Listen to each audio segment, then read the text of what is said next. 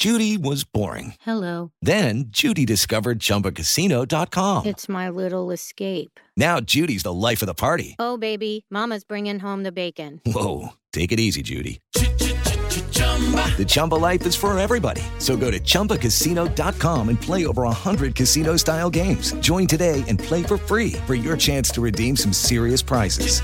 chumba ChumbaCasino.com. No purchase necessary. Void where prohibited by law. 18 plus terms and conditions apply. See website for details. Filho não tem manual. Mas bem que poderia. Manual do Filho, com o psicólogo Tiago Tamborini, especializado em comportamento de crianças e adolescentes.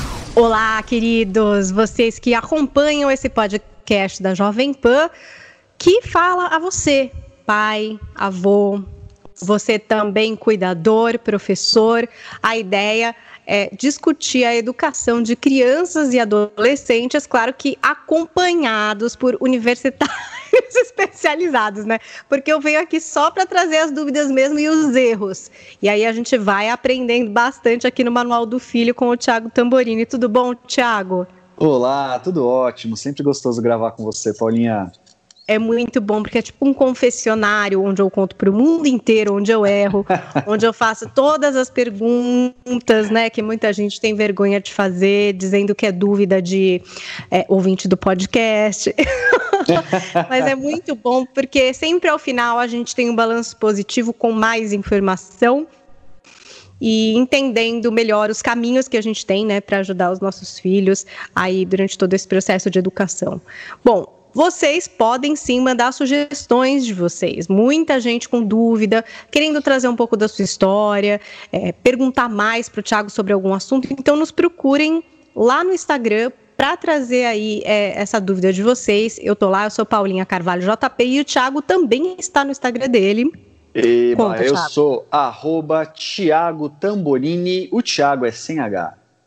Então, você que quer tirar alguma dúvida, se aprofundar um pouco mais, trazer um tema aqui para o podcast, nos procure e escreva. Eu respondo todo mundo na medida do possível, às vezes acumulo um pouco, mas eu estou sempre lá olhando e trocando ideia com o Thiago para a gente tentar dar os contornos aqui no podcast do que vocês precisam. Hoje a gente vai falar sobre um assunto que até tem um pouco a ver com esse momento que a gente está vivendo, né? Esse momento pandêmico, que é a ansiedade, principalmente é, entre os adolescentes, porque essa nossa temporada ela é focada em adolescentes. Então, se você perdeu os primeiros episódios, é legal que você ouça para ter o contexto aí do que é a adolescência, qual é essa época que a gente está se referindo, e hoje em especial tratando sobre essa questão da ansiedade. Tiago, você acha que a ansiedade entre os adolescentes aumentou nesse período em que a gente está passando aí de isolamento social, pandemia, né, ausência de aulas presenciais? Como está sendo isso para os jovens?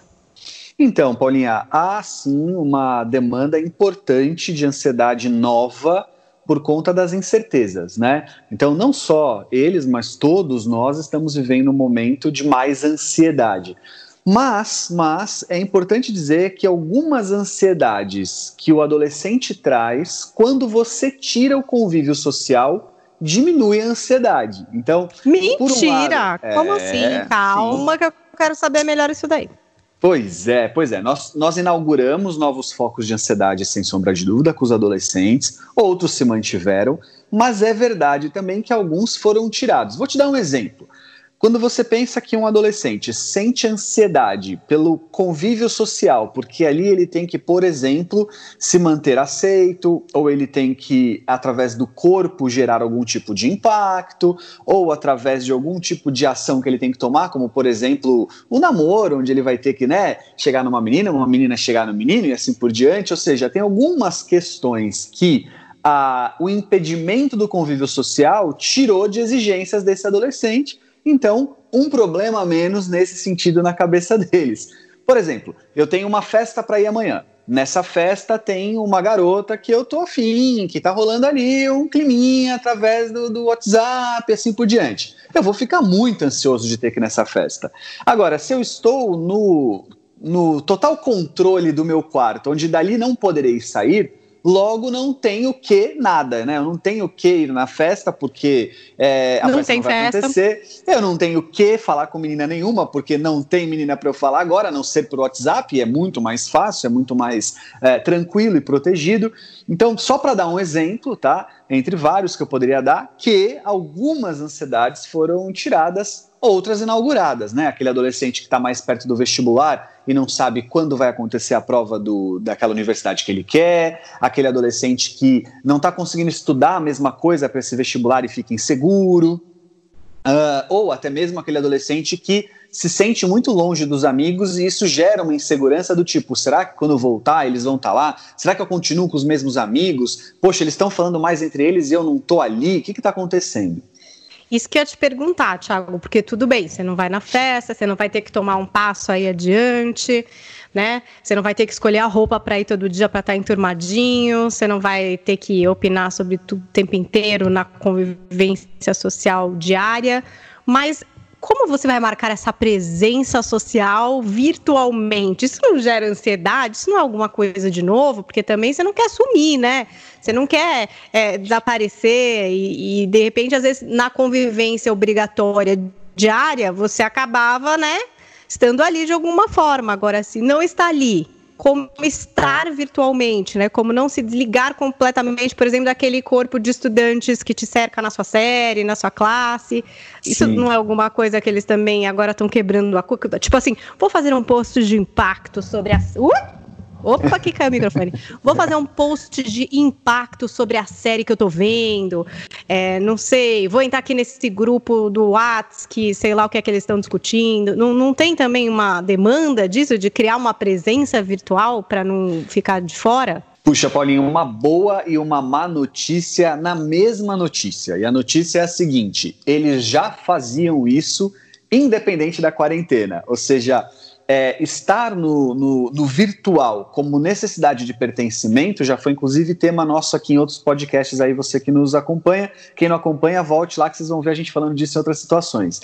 Mas ainda acho que essa questão da falta de convívio é, pessoalmente diminuiu mais a ansiedade do que trouxe o fato deles estarem virtualmente é, é, se acessando, se, se relacionando. Agora, Paulinha, isso não quer dizer que eles não estejam ansiosos. Aliás, é, essa ansiedade ela tem aumentado agora nas últimas semanas pelo tempo que eles estão de quarentena. Eu te diria assim, se até, uh, se até o final de junho, início de julho, tivesse acabado a quarentena, eles estariam menos ansiosos do que eu estou vendo agora, tá? Eles estão agora entrando num certo desespero para se relacionar, para ver os amigos, para conviver de novo em grupos a bem da verdade, quebrando um pouco já a quarentena. Muitos estão viajando juntos, famílias que estão se reunindo, eles estão quebrando bem já essa quarentena, mas muito ansiosos para voltar à rotina natural deles, tá? Então vale dizer que durante boa parte da quarentena eles não estiveram tão ansiosos quanto eu imaginaria que eles estivessem, mas essa ansiedade está aumentando pelo tempo que eles estão ficando presos.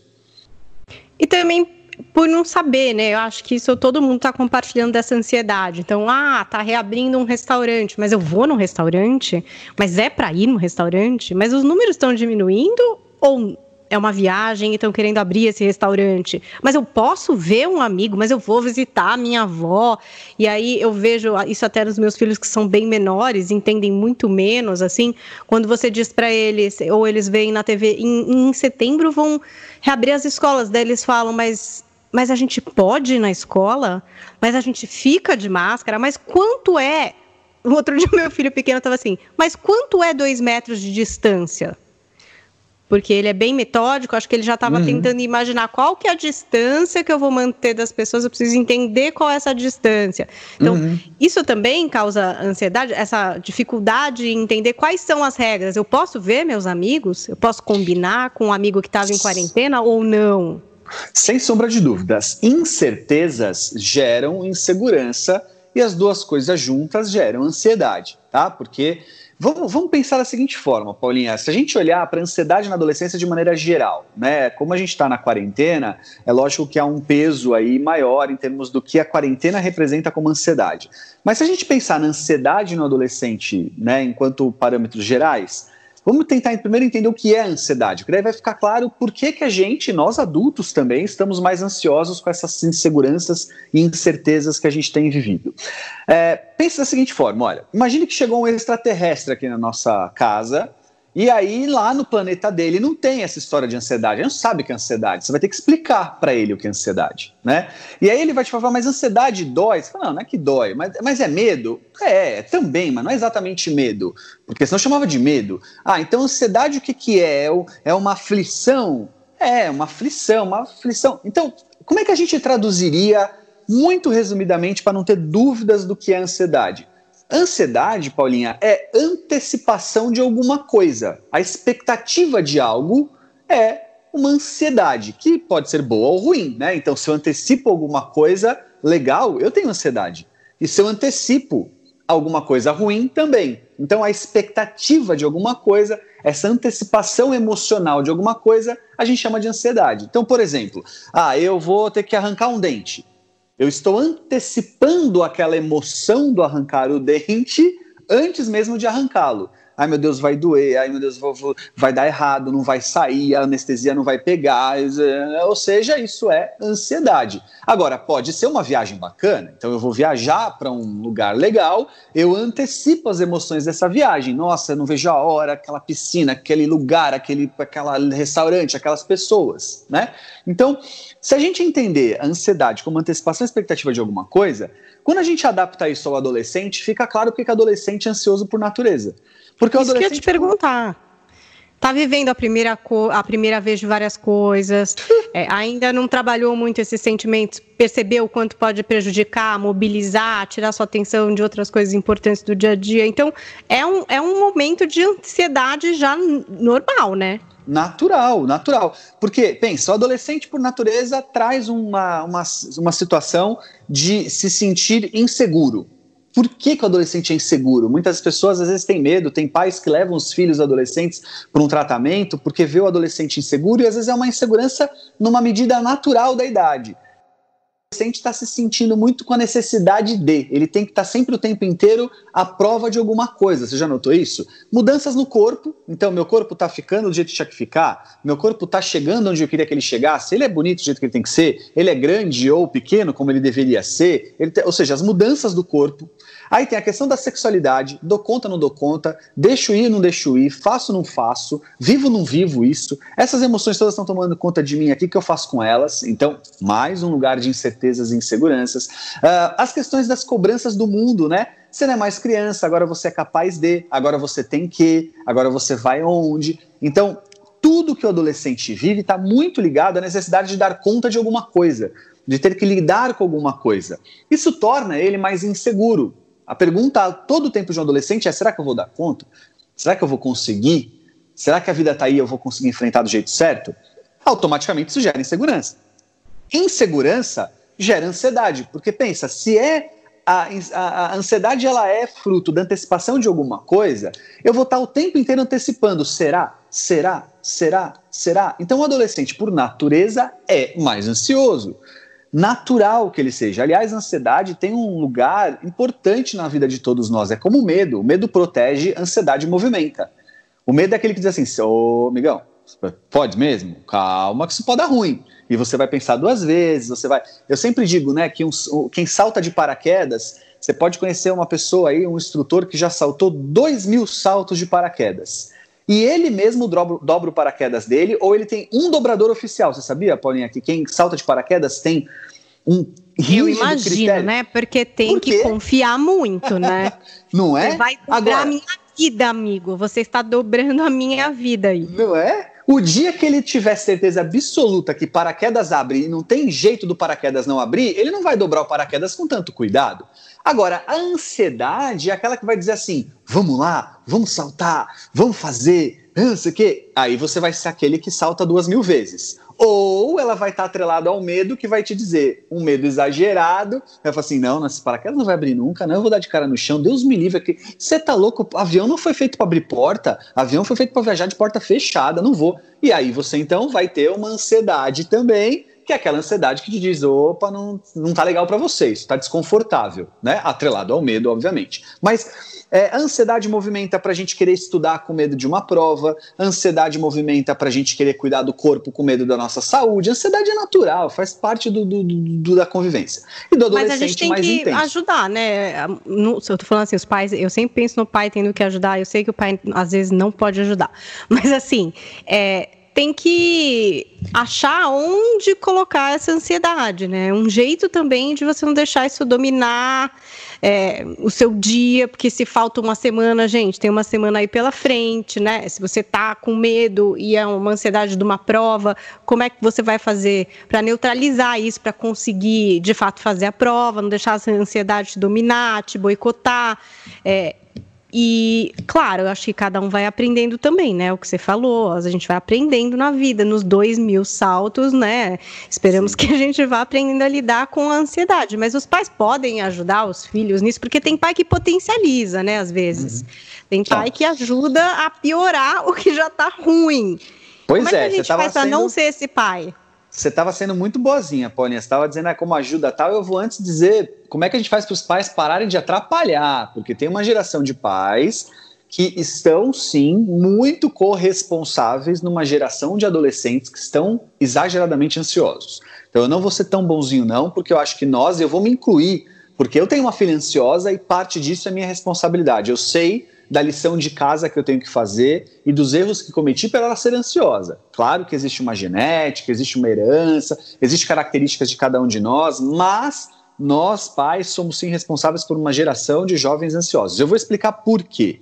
Veja, a ansiedade ela está muito ligada às situações que envolvem o dia a dia dessa moçada hoje, como cobrança exagerada, é, é, ameaças exageradas, hiperestímulo então, existe uma, um pacote de situações que esses jovens vivem hoje que tem aumentado a, insegura, a, a, a ansiedade deles. Tá? Então, eu vou por, por estágios bem, bem práticos, bem objetivos. Escola. Há uma, uma multidão, há uma legião de adolescentes ansiosos com escola no ensino médio porque passaram uma vida ouvindo que se eles não entrassem na melhor universidade do país, eles estavam fadados ao fracasso. Porque se eles não entrassem na melhor faculdade do país, eles não seriam ninguém. Porque o único jeito deles terem sucesso e serem felizes é eles estarem no melhor vestibular e passarem no melhor vestibular do país. Ora, esse adolescente cresce com essa demanda e quando ele chega no momento do agora vai, é o momento da decisão, há uma tendência enorme dele ficar ansioso porque ele gerou ao longo de uma vida inteira uma expectativa muito perigosa, muito angustiante.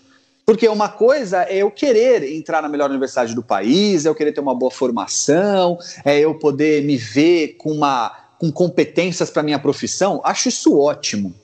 Mas aonde está escrito qual foi a bola de cristal que esses pais que dizem isso usaram para dizer que a única forma de sucesso e garantia do fracasso do contrário é se ele não entrar na melhor faculdade do país. Aí é que está um problema. Porque daí aquele adolescente que não se reconhece nisso, ou que se vê diante disso com o fracasso como possibilidade, porque certeza não é para nenhum de nós, nem para aquele que estudou muito, qual é a possibilidade que esse jovem tem, senão de ficar ansioso, Paulinha? Porque eu vou antecipar a catástrofe, né?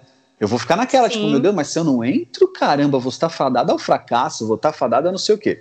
E aí isso vai por uma série de outras coisas, tipo, é, é, é, muito difícil ganhar dinheiro, é muito difícil dar bem na vida, e olha, é o seguinte, é para poucos, fica esperto, você vai ter que ter muita garra, muita dedicação, porque senão você está perdido na vida. Só de falar a gente fica ansioso já. Só eu já tô ansiosa. Já Nossa senhora! eu já tô passando mal aqui. Mas não é? Olha é. só. Aí a questão das cobranças. Se... Cria-se uma expectativa gigantesca, é, limita-se os caminhos, não traz as possibilidades, e é aquele jovem que já está confuso no meio de toda essa demanda pessoal, social, acaba ficando mais ansioso. Pois é. Aí você vem é, nesse pacote com hiperestímulos. Então, aquelas crianças que desde muito cedo, quando vai para a adolescência não é diferente, faz é, é, é, judô, natação, balé, é, esgrima e não sei o que, aí tem que fazer inglês, aí tem que fazer, aí faz terapia, aí faz psicopedagogo, aí faz é, fono. Kumon e não sei o quê. E aí já as escolas que cada vez mais foram inaugurando aulas à tarde. Eu sou um crítico ferrenho de aula depois do almoço, mas eu sou um crítico nervoso mesmo disso, é, porque veja, você já entra para dentro da tarde de, um, de uma criança e depois na adolescência com estímulos que vão ter aulas à tarde, porque se fosse multidisciplinar, Paulinha, aí eu não era contra. Eu adoraria que a minha filha passasse o dia na escola e à tarde ela tivesse possibilidades de escolha, sabe? Ah, pode fazer teatro se gosta, pode fazer violão, piano, o que ela quiser, mas pode fazer esporte também, pode fazer clube da leitura, não, legal, né? Mas essas aulas que vão para dentro da tarde, assim, em que tem aula mesmo, aquele adolescente que sai na hora do almoço, come igual um boi, porque adolescente come igual boi, né, Paulinha? É impressionante, assim. Aí ele volta para assistir aula de química. Meu, o cérebro dele, naquele baita daquele cooldown, ele tá cansado, com sono, acabou de comer um boi, e aí você vai falar sobre química, matemática, geografia. Eu sou um crítico ferrenho. Então, já não bastasse tudo isso, você ainda tem todos os outros estímulos que a gente traz para eles. Aí, focado nisso, você tem os videogames, que são hiper estimulantes para o cérebro. Você tem as redes sociais, que são hiper estimulantes. Você pega o TikTok, Paulinha. Você já viu o que é o TikTok? Ai, Aquela coisa gente, que você fica de 15 em é 15 de segundos com vídeo, vídeo, vídeo, vídeo, vídeo, vídeo, vídeo, vídeo, vídeo. Musiquinha, E a musiquinha, musiquinha, musiquinha. criatividade para fazer aquilo, só aquilo é um job, gente, de publicidade. Não.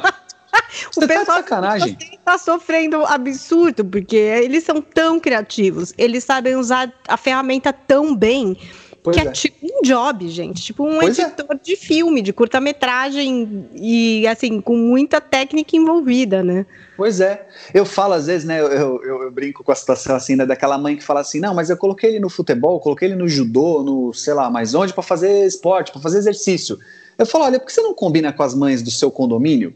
Todas vocês vão proibir. Proibir telas, videogame, qualquer coisa que envolve telas das duas às seis da tarde. Vocês vão ver que em um espaço de duas, três semanas eles começam a sair da toca. Aí eles da toca, eles vão começar a sair do quarto, do quarto para a sala, da sala, nossa, em um mês eles estão lá na corda de esportes de novo. Porque eles estão no quarto deles, no videogame, no computador, no celular e tudo mais, porque é tão mais estimulante do que a quadra, que aí você vai ter que ficar pagando mesmo escolinha de futebol, judô e não sei o que, para ele fazer algum tipo de exercício. Mas tira dele aquela tela, combina com mais duas, três mães do seu condomínio, que você vai ver como os quatro não vão aparecer na quadra de esportes. Por quê? Porque senão a gente gera essa, essa situação toda de uma geração hiperestimulada, que também é foco de ansiedade, porque você tem que estar o tempo inteiro fazendo alguma coisa, se movimentando para alguma coisa, querendo alguma coisa, né? E para finalizar, a questão toda que envolve as cobranças, né? Que é aquele lugar de tudo que você tem que, tudo que você tem que ser, né? Então, a gente hoje é, vive uma geração de pais muito ansiosos com o como os filhos têm que se apresentar para a sociedade. Né? Então, desde muito cedo, aquele filho não pode fazer birra, aquele filho não pode fazer xilica, aquele filho não pode dar, não pode ser mal educado. A gente está o tempo inteiro focado naquela criança e depois naquele adolescente, tentando incluir eles em padrões estéticos sociais, como eles têm que se comportar para. E a gente já viu que não está dando muito certo, né? Porque a gente perdeu um pouco a mão nessa história aí, a gente não entendeu muito bem como fazer isso, né? E aí, automaticamente, a gente gera desde pequenininho um lugar de ansiedade ferrenho. Aí me coloco, né, como pais de criança que tem que estar o tempo inteiro atento a isso, o tempo inteiro cuidando disso, porque senão desde pequenininho a gente instaura essa ansiedade que não permite a criança e depois ao adolescente a ser quem ele é, no momento que ele é, na, na, na, na, na vida em que ele está, né? A gente, vou te dar um exemplo para o adolescente de novo que é o nosso tema.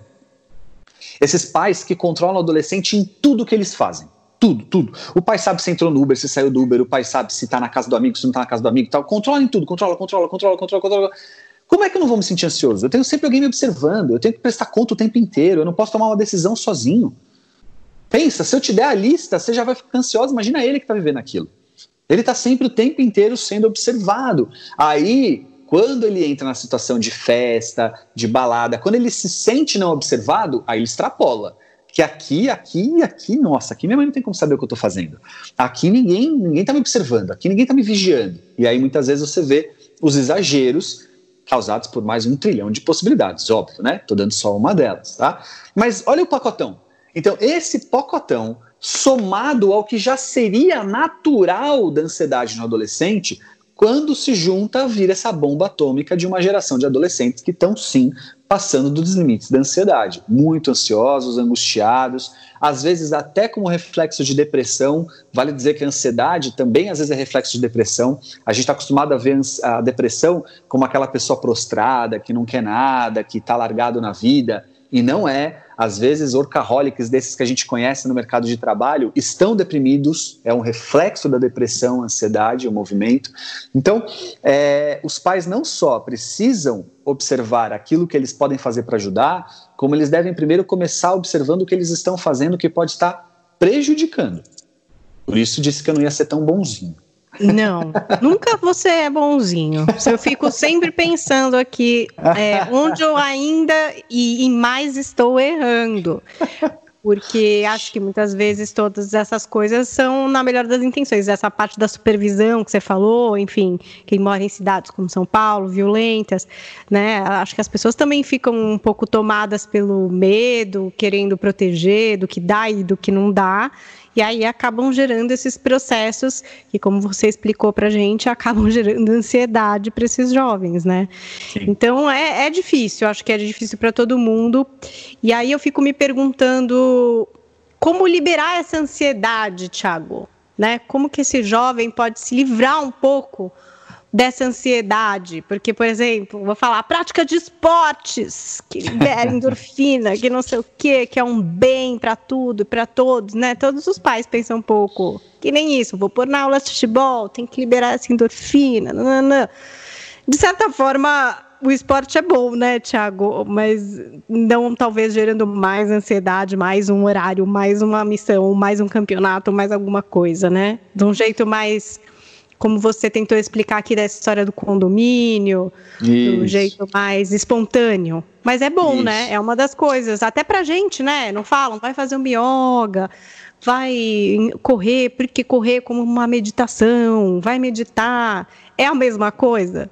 É, mas é o seguinte, olha, é, vale dizer que pais que nos ouvem agora, que já tem filho adolescente, provavelmente está pensando assim: eu sempre quis que ele fizesse, mas não faz. Ele fazia e largou. É super comum adolescente largar os esportes que gostava, sabia? Eu costumo dizer Sim, que aquele eu adolescente. Passei por isso muito. É. Aquele adolescente que mantém o esporte que ele gosta na adolescência tende a ser um esportista, sabe? Porque é muito comum largar os esportes na adolescência. Porque eles estão com uma apatia que o próprio cérebro traz através de um movimento dopaminérgico mesmo, sabe? Eles diminuem a capacidade de percepção de dopamina. Então eles ficam mais letárgicos, eles ficam com mais bode das coisas. E no pacote entra o esporte, tá? Então, é, sim, sem sombra de dúvida, movimento, esporte é importante mas vamos, vamos numa ordem assim, que, diz, já que eu bati nos pais, vamos o que, que os pais podem fazer para ajudar, né? Porque daí entra nesse caminho e daí a gente pensa para o próprio adolescente. Então, primeiro, pais, não fazer o que eu acabei de falar, certo? Então, retoma aí o que eu disse, não faça isso, porque isso é um fator que aumenta a ansiedade de um adolescente que já é ansioso por natureza. Ponto. Dois, é, acolher os momentos do adolescente é muito importante. Os pais têm uma dificuldade enorme de entender a adolescência. Volte nos nossos podcasts, compre o meu livro, que está esgotado, mas vai sair a segunda edição já já. Mas, é, é, ou seja, foque em compreender a adolescência. Por quê? Porque ao compreender a adolescência, você vai acolher melhor o seu filho adolescente. Eu sei que você já foi adolescente, você pode se revisitar na sua adolescência, mas era diferente, era outro momento, era outra época. Eu tinha uma palestra, Paulinha, nas escolas, chamava assim, ó, é, é, é, o jovem do século XXI essa idade você nunca teve. Ou seja, você nunca teve a idade do seu filho, Paulinho. Não teve, não teve. Porque né, quando você tinha era idade diferente, dele, né? Mas era muito diferente. Não era só diferente, era muito diferente, né? Então, é, vai entender a adolescência é uma maneira de acolher o que está acontecendo. Porque o pai tenta ajudar falando assim, eu vou te dar um exemplo, ó. É, aquela adolescente que está com medo do vestibular. Aí ela vai lá, faz um simulado e tinha que tirar 60 pontos ou mais e fez 55. Aí o pai, para colher, fala assim: calma, tá quase lá. Falta só cinco pontos. Você tá muito bem, você tá mandando muito bem e tal. Esse adolescente fala: tô nada, eu tinha que ter feito mais de 60, você não me entende. Claro, porque o que o adolescente quer nessa hora é acolhimento, é alguém dizendo para ele assim: é chato mesmo, você está estudando e se dedicando e devia ter tirado mais de 60. Olha, eu quando me dedico para uma coisa não consigo, fico igual você. Puta que porcaria que é isso. Vamos, sei lá, tomar um milkshake para extravasar, porque tá tudo ruim mesmo. O que o adolescente quer é acolhimento. É você quando tá muito puta, Paulinha muito triste. Sei lá, você perdeu alguém querido da sua família. Aí você tá conversando com uma pessoa, a pessoa fala, não fica assim. Como não fica assim? Perdi alguém querido. Me deixa ficar assim, deixa eu chorar no seu ombro, me abraça só, né? Então, adolescente, às vezes, para disso. Tá? E aí posso dar vários exemplos, né? Aquela mãe ou aquele pai que minimiza a questão dos relacionamentos, Pô, caramba, eu tô saindo com uma menina nova, com um menino novo, eu tô me descobrindo nas minhas, nas minhas angústias tal. Aí minha mãe fala: ah, não, fica, não, mas ah, é só uma namoradinha. É só... Não, não, não, não. É minha vida naquele momento. Tá tudo all-in naquela hora, né? Então acolhe, me traz para um senso de quem entende e tal. Isso ajuda na ansiedade. Né? Uma outra coisa importantíssima, permitir que o jovem seja quem ele é. Então, por exemplo, o pai, às vezes, quer que um adolescente de 15 anos de idade já tenha projetos de vida e já traga para ele uma razão de ser e já diga para ele todos os passos que vai levar ele ao sucesso. E o pai não entende por que, ele acorda querendo ver vídeos no YouTube ou falar com os amigos em rede social. E o pai não entende por que, que ele só fala em festas. E... Então, mas é porque cada coisa é o seu tempo. Com 15 anos de idade, a não ser que o seu filho vivesse uma relação de extrema eh, restrição na vida, uma relação onde ele, ele olha para o futuro dele como a única chance que ele tem de ser alguém e sair da condição que ele está. Gente, quanto 15 anos de idade, você está mais é focado na sua sexualidade, você está mais é focado nos seus amigos, você quer mais é curtir. Então, também permitir que o filho viva o momento dele, sabe, Paulinho? Eu vejo os pais às vezes atropelando as coisas. E, poxa, valide aquilo que é do momento dele como algo para ele, como interessante para ele. Isso também acolhe ansiedade.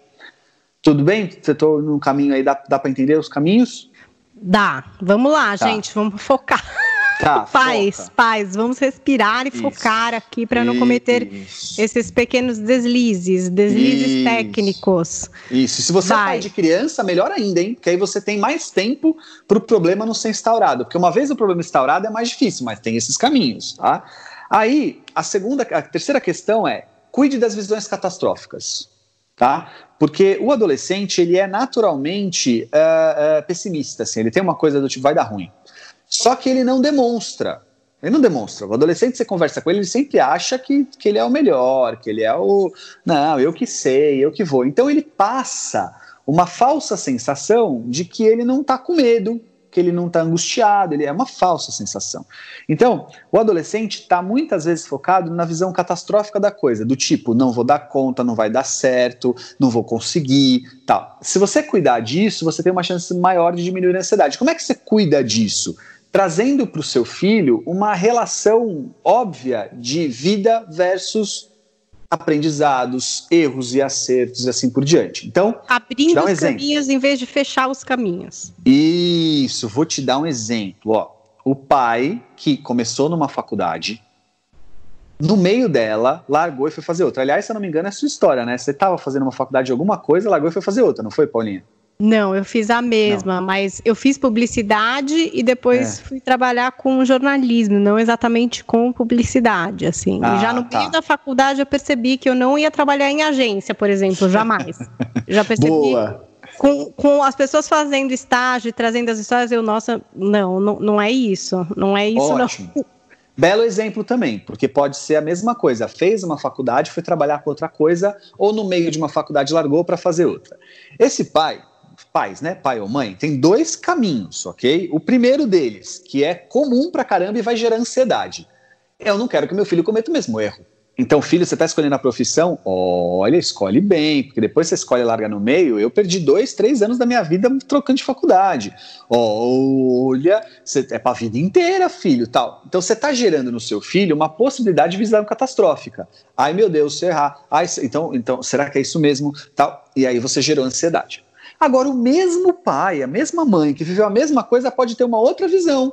Pode virar para o filho e falar: seu filho, olha, presta atenção, cuida das suas escolhas, vai com carinho de olhar o que você quer, porque, puxa, se você acertar desde o começo, um problema menos. Mas vou te dizer uma coisa, filho, eu troquei no meio da faculdade, e ó, tô aqui pagando suas contas, te dando a qualidade de vida que você tem. E vou te dizer, não sei se foi jogado fora, porque aqueles dois anos, no mínimo, serviu para amadurecer, no mínimo, serviu para eu conhecer alguma coisa que hoje eu uso algumas para minha para minha relação com a vida. Então, veja, esse pai e essa mãe vai motivar no processo de escolha consciente, mas ao mesmo tempo vai dizer para o filho: calma, porque não é catástrofe. Se acontecer de você ter que desistir, existem caminhos. Vou fazer aqui um parênteses importante, que eu falo muito isso para os pais de, que estão com filhos em época de escolha profissional. Não vale dizer, filho, relaxa, se precisar você desiste e faz outra. Não é legal, porque aí você vai dizer para o adolescente assim, vai brincar de testar. E não é uma responsabilidade, uma escolha. Então é importante que você deixe claro para o seu filho a responsabilidade de escolher uma profissão. Do tipo, você está pesquisando, você, você sabe o que você está escolhendo, senta aqui e me diz por que você está escolhendo isso. Você falou que vai fazer tal faculdade, de onde você tirou que essa faculdade é melhor? Me traz um artigo dizendo que essa faculdade é melhor. E aí, beleza. Neste momento, suavizar dizendo: vambora aqui, confio que essa é a sua escolha, mas fica tranquilo porque a vida tem caminhos, diminui a ansiedade. Pronto, é basta você fazer isso.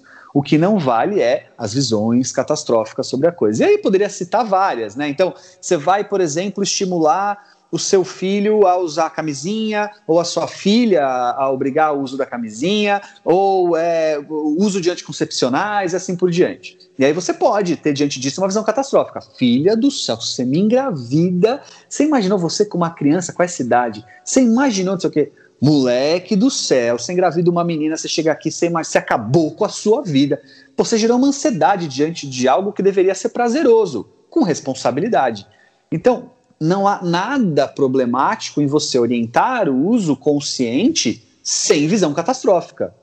Você entende? Então eu diria Entendo. assim. Entendo. Tô achando difícil essa missão agora, mas, mas vamos lá. E não, dá. Melhor é que a gente até. gosta de apavorar um pouco, às vezes, no desespero, né, Tiago? Porque a gente acha que apavorando a gente vai acabar, é, enfim, fazendo o jovem optar por não fazer. E a gente, como já foi jovem, talvez não nessa época, mas já foi, sabe que nem todo apavoro de pai faz a gente desistir de cometer besteira, né? Porque se fosse comprovado universalmente, tava todo, usando, todo mundo usando essa técnica, já nem tinha mais adolescente errando, né?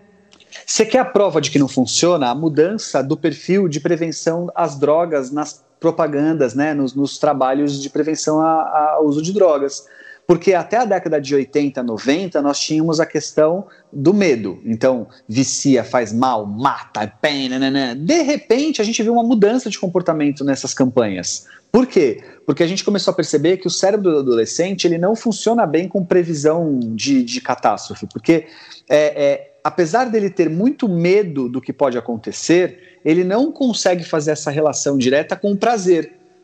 Então, como ele não tem pronto o córtex pré-frontal, que é a capacidade de previsão de consequências, quando ele está diante do prazer, ele encara o sexo, a droga, assim por diante. Então, o que, que a gente passou a dizer? Sabe por que você não pode experimentar? Porque é bom. E tudo que é bom a gente quer fazer de novo. Simples assim. Então, quando eu digo para uma adolescente, olha, você tem que exigir que o menino use camisinha, eu automaticamente estou dizendo para ela sobre uma responsabilidade. Mas se eu falar para ela assim, se você vai engravidar, se não sei o que, né? Eu falar, na hora do prazer mesmo, eu falar, uhum. será? Não, mas é, ele tem. Eu tô tomando eu tô tomando anticoncepcional, então tudo bem. Ou, ah, a gente faz o coito interrompido, né? Tá tudo certo, tá, tá, tá valendo. Agora, se você trabalha na cabeça dessa adolescente, o quanto é mais gostoso quando você está completamente tranquila e preservado, aí você tem mais chances. Né? Então eu falo assim, pô, olha que delícia você saber que você tem hoje recursos que te protegem para você só se preocupar com a parte boa. Então, o, o, bacana, filho, de você usar a camisinha é porque você não tem que se preocupar com mais nada, só em gozar. Tipo, meu, vai curtir, cara. Tipo, ó que legal. filha, se você obriga que o menino esteja com a camisinha, você só pode ter a parte boa dessa história. Né? Então, você vai trabalhar a mesma responsabilidade, você vai falar das consequências, porque se você está dizendo né, que você não vai ter que ter outros medos, você vai falar das consequências. Mas vai ser muito mais interessante esse diálogo, que ele vai gerar responsabilidade e não medo e ansiedade. Entende? Okay. É sutil Sim. a diferença, mas ela é importante. Sempre é sutil a diferença, né, Thiago? E a gente se vê escorregando nessas cascas de banana aí, achando que vai trazer um resultado que nem sempre é o resultado que a gente gostaria, né? E Sim. até por uma falta de compreensão de tudo isso, você falou agora, o córtex não está pronto, galerinha. Então a gente fala e eles não estão sabendo, entendeu? Não vão uhum. conseguir assimilar. Então uhum. é científico, entendam. Vamos por esse lado da ciência, gosto muito. Bom, então tá, ó, já tivemos aí várias atitudes. Um, para a gente não atrapalhar, Dois, para a gente contribuir. Tem mais alguma coisa, Thiago? Eu acho que tem a parte dos próprios adolescentes, né? Como é que a gente pode orientá-los, né? Eu acho que o adolescente diminui a ansiedade quando ele gera planejamento. Então é muito legal estimular, nem que você morra tentando, mas tente até morrer, né? Eu brinco muito disso quando o assunto é adolescente, a educação de adolescentes.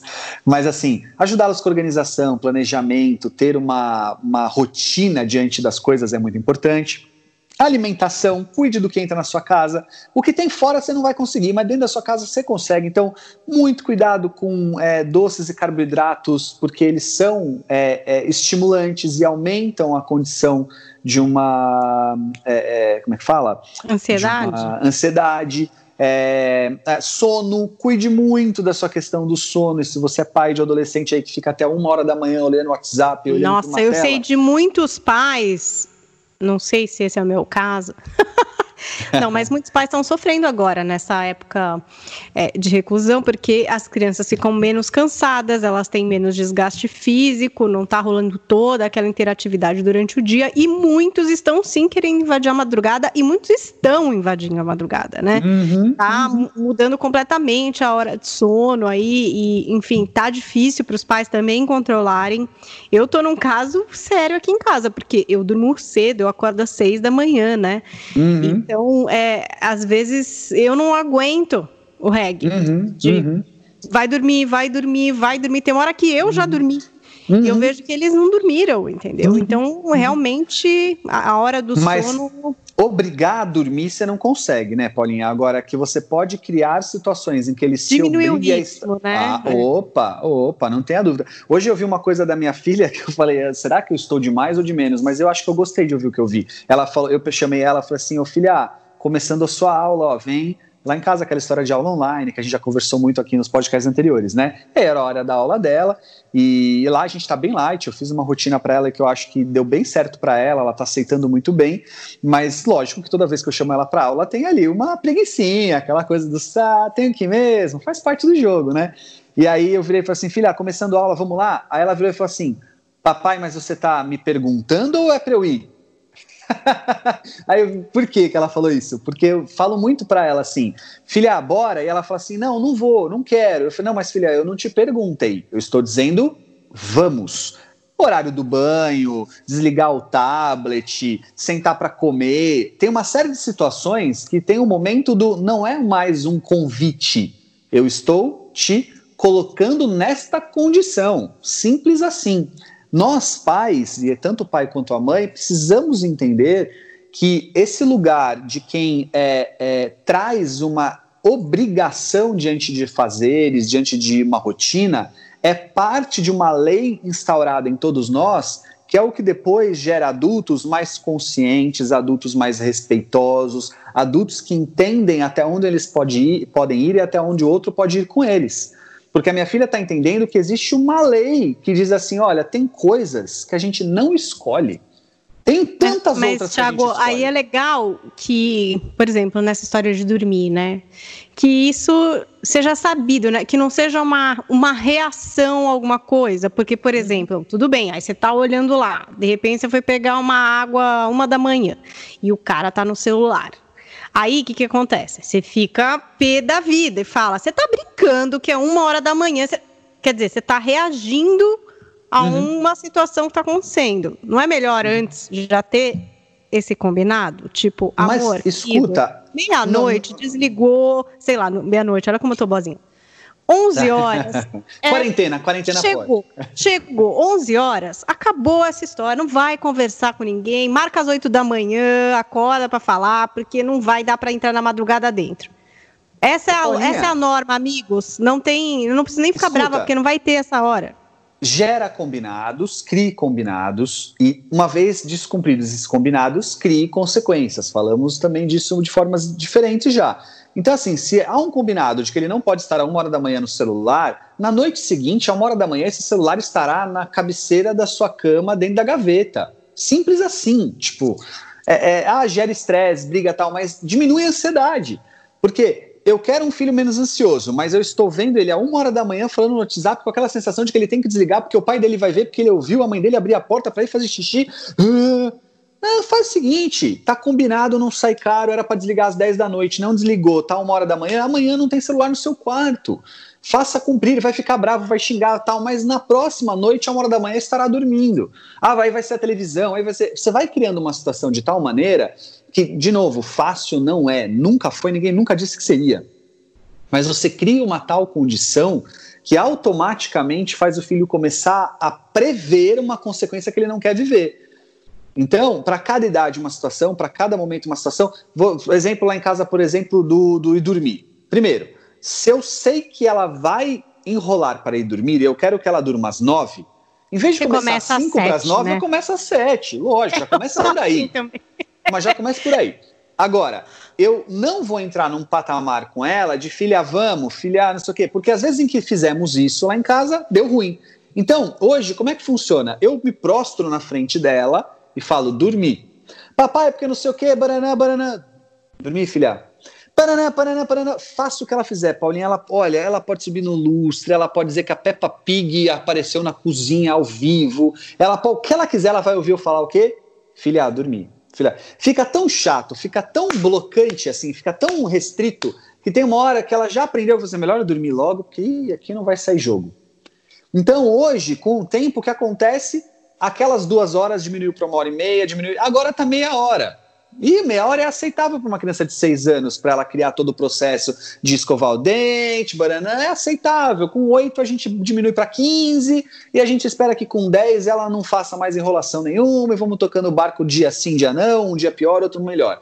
Mas não vale aquela coisa de você estar tá lá no outro cômodo falando, não foi ainda, vai logo, que inferno, que eu falo com você, você não vai. Aí enrola aqui, enrola ali. Paulinha, a hora que eu falo dormir, minha filha não faz mais nada. A televisão tá desligada, eu tô na frente dela, ela fala o que ela falar, ela só vai ouvir de mim, dorme, dorme, dorme. Vira um mantra, que chega uma hora que ela fala, tá bom, já entendi, dormi. Fácil? Lógico que não. Eu não tenho que contar até 10? Uh, pergunta pra minha mulher. Ah, ela conta até 10 todo dia, de vez em quando até 100, tem dia que conta até mil, tem dia que esquece de contar e perde a mão, hum, aí dá aquela bronca que deixa a gente culpado, mas é, isso não significa que não é esse o caminho, certo de que este é um, sem sombra de dúvidas. Então, e que diminui a ansiedade. Pais, amigos pais aí dos adolescentes, se isso está incomodando vocês, se vocês estão preocupados com esses horários tardios, com essa madrugada dentro, Faça um comunicado oficial das regras e das normas e observe. Descumpriu? Consequência.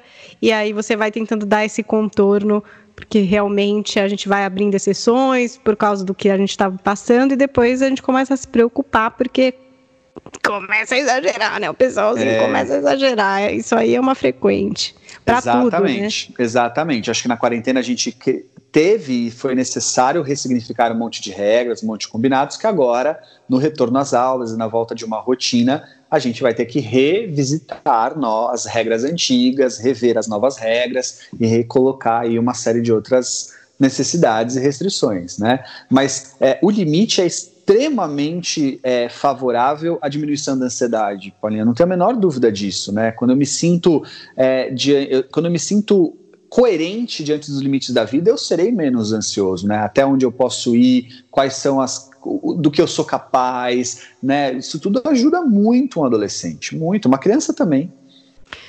Bom, demos aí uma pincelada nesse caso da ansiedade, hein, gente? Espero que vocês tenham encontrado caminhos aí parecidos ou diferentes, não sei como tem sido para vocês.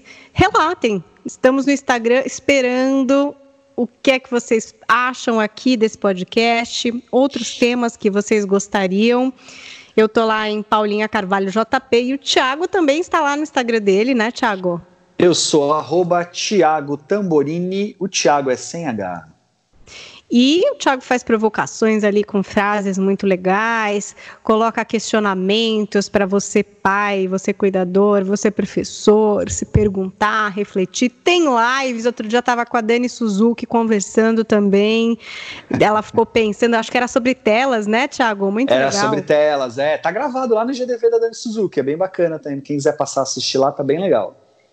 Bom, e esperamos, claro, que sempre a contribuição de vocês, que são nossa inspiração, não é verdade? Vocês que vão compartilhar esse podcast no grupo de zap das mães, dos pais, do prédio, da discussão, da sala de aula, porque é mais importante quando a gente cresce é, compartilhando conhecimento. Obrigada, Thiago. É sempre uma luz. Eu fico sempre me autoavaliando aqui, pensando como é que eu vou fazer para contornar situações. Esse da hora de dormir eu vou botar em prática aqui, porque está muito Opa, complicado nessa pandemia, funciona. viu? Pior funciona. é que aqui está tudo em férias, umas férias aí que arranjaram, então tá uma loucura. aí danos. e até a semana que vem, hein, Thiago? A gente até mais. Vai semana que vem, né? Teremos convidado a Aline, que vai ajudar a gente falando um pouquinho sobre as questões emocionais que envolvem os pais, né? Pais estressados, mães estressadas em relação à quarentena, a relação com filhos. Bem bacana. Se você tiver perguntas sobre isso, nos procure e até a semana que vem aqui no nosso Manual do Filho. Até mais.